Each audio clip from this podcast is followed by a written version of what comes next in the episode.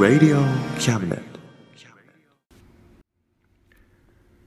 この番組は先生と生徒の素敵な出会いを応援します。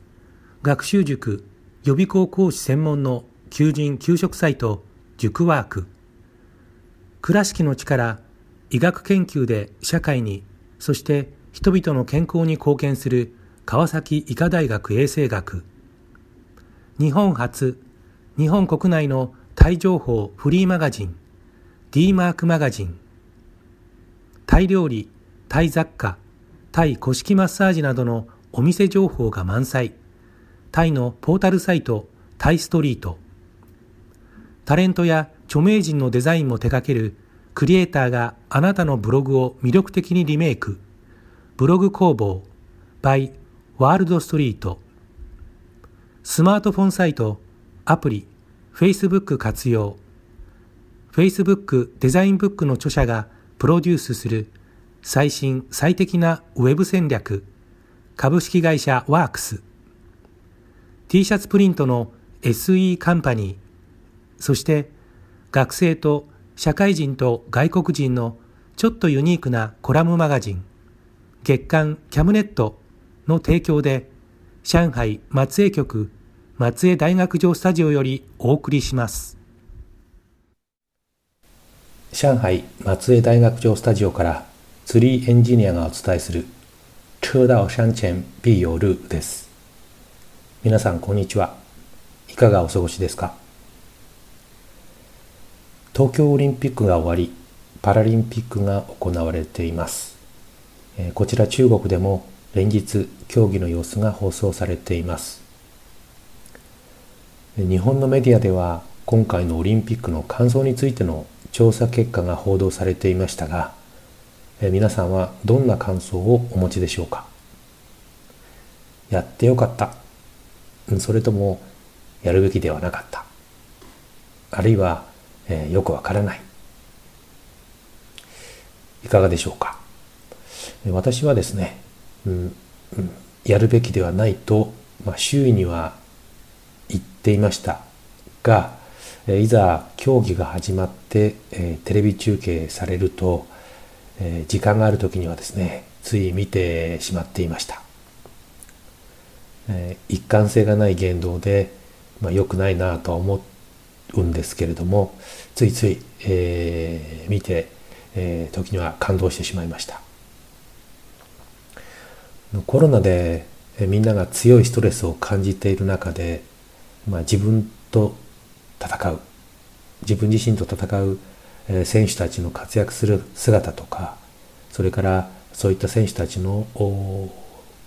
大会までのですね苦労のエピソード。そういったものの数々のストーリ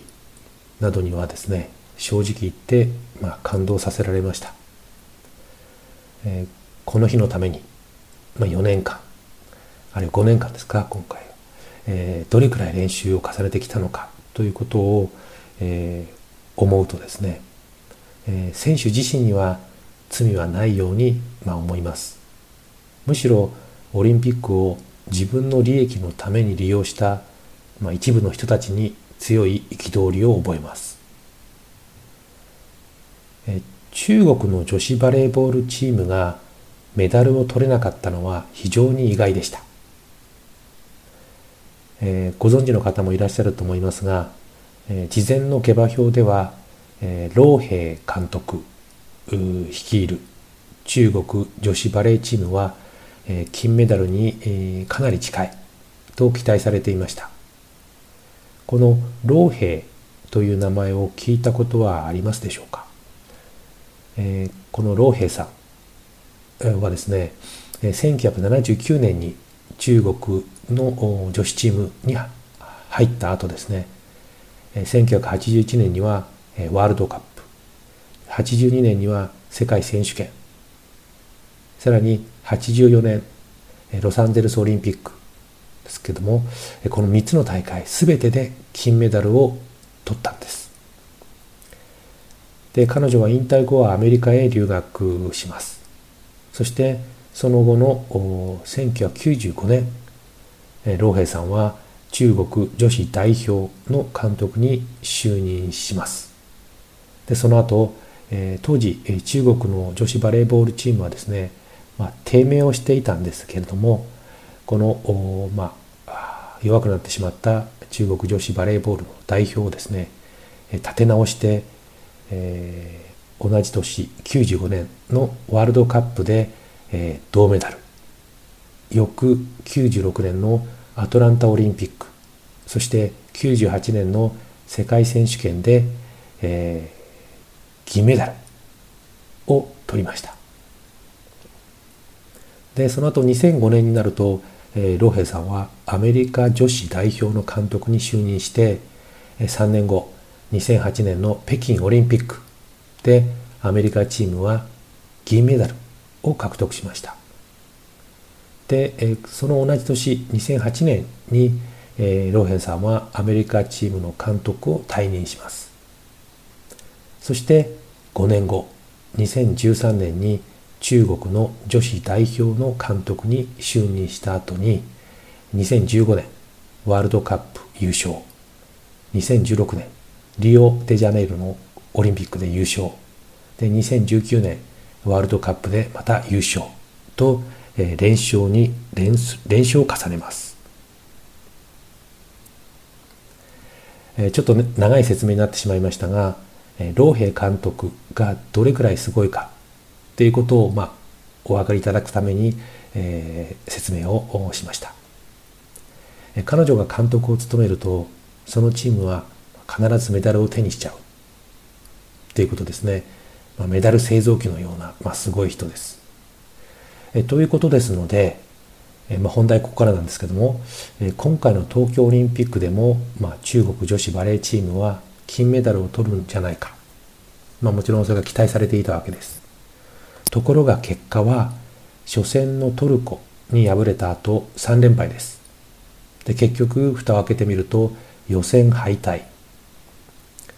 これに対して日本の新聞記事などでは、えー、まあ、中国女子バレーボールチームの主力ですね、えー、まあ、逮捕みたいなすごい、えー、選手であるそのシュテイさんという選手が怪我をしてしまったために、え負けてしまったんじゃないかという解説も出ていますけれども中国の国内のですね SNS では別の説明も出ています。それについて簡単にちょっとご紹介したいと思います。結論から言いますと中国女子チームの3連敗すなわち予選落ちというのは老兵監督と選手たちによる恋のわざとそういうふうにしたその結果だというものです実は老兵さんと中国のバレーボール協会とは対立関係にありましたこの対立に関して選手たちは老兵監督指示の側に立って試合にわざと負けることでバレーボール協会に暗に抗議したというわけです。それゆえにですね3連敗して予選敗退が決まった後のイタリア戦それからアルゼンチン戦で中国チームは圧倒的な強さを見せるんです。えイタリア・アルゼンチン戦いずれも3対0ノーサイドのスコアで完勝しているんですね。であのその対立じゃあその対立というのはどんなことかということなんですけれどもえ実はローヘイ監督はバレーボール協会から代表チームの監督就任を要請された際に一つ協会側に条件を出したといいます。その条件というのは自分のやり方に一切口を出さないでほしい。自分のやりたいようにやらせてほしいというものでした。それに対して教会側はしぶしぶ、まあ、その条件を認めるんですけれどもその代わりとして教会側は一切お金を出さない。つまりチームを維持するための資金は全て自分で賄い、まあ、何とかしろという無理無体な要求を出しました。そこで老兵さんはスポンサーを自分で探して資金の援助をしてもらうことにしました。ところがですねこのオリンピックにあたって、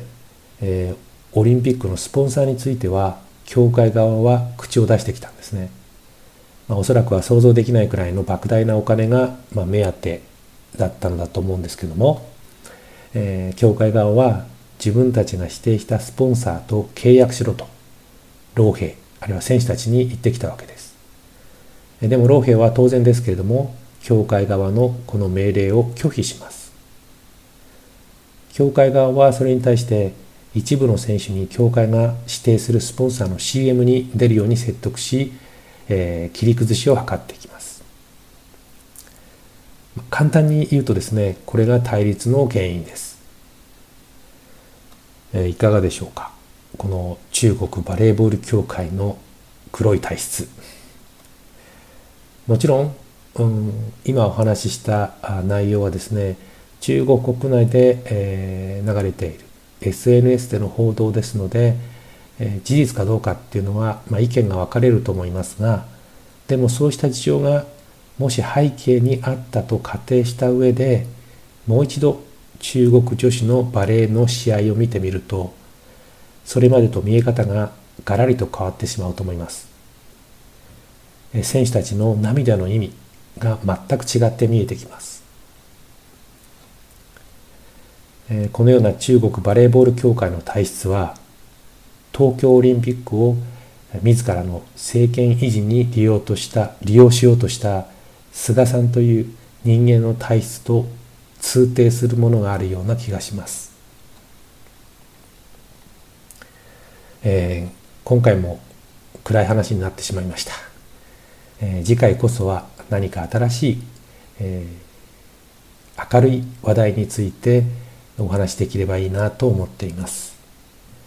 えー、今回もお付き合いいただきありがとうございます、えー、今回はこの辺で失礼します、えー、皆さんどうぞくれぐれもご自愛くださいそれではまた次回